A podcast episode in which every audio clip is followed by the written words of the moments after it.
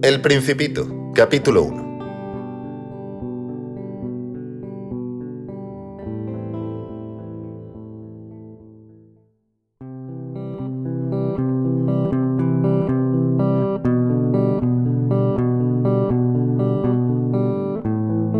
Cuando yo tenía seis años, vi una vez una lámina magnífica en un libro sobre el bosque virgen que se llamaba Historias Vividas.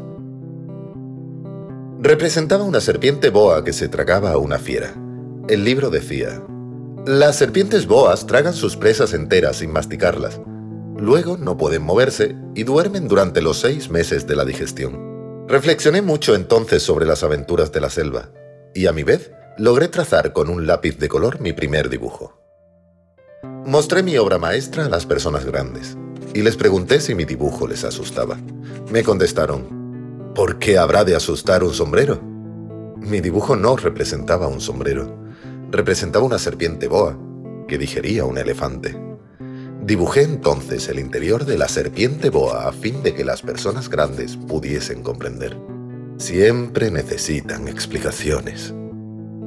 Las personas grandes me aconsejaron que dejara a un lado los dibujos de serpientes boas abiertas o cerradas y que me interesara un poco más en la geografía, la historia, el cálculo y la gramática.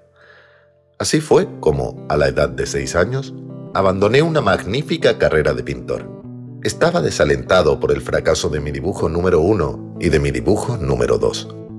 Las personas grandes nunca comprenden nada por sí solas y es agotador para los niños tener que darles siempre y siempre explicaciones.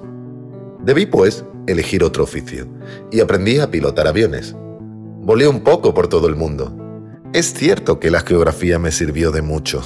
Al primer golpe de vista estaba en condiciones de distinguir China de Arizona.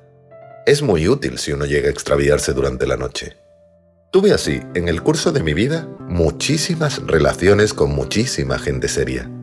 Viví mucho con personas grandes. Las he visto muy de cerca. No he mejorado excesivamente mi opinión. Cuando encontré alguna que me pareció un poco lúcida, hice la experiencia de mi dibujo número uno, que siempre he conservado. Quería saber si era verdaderamente comprensiva. Pero siempre me respondía, es un sombrero.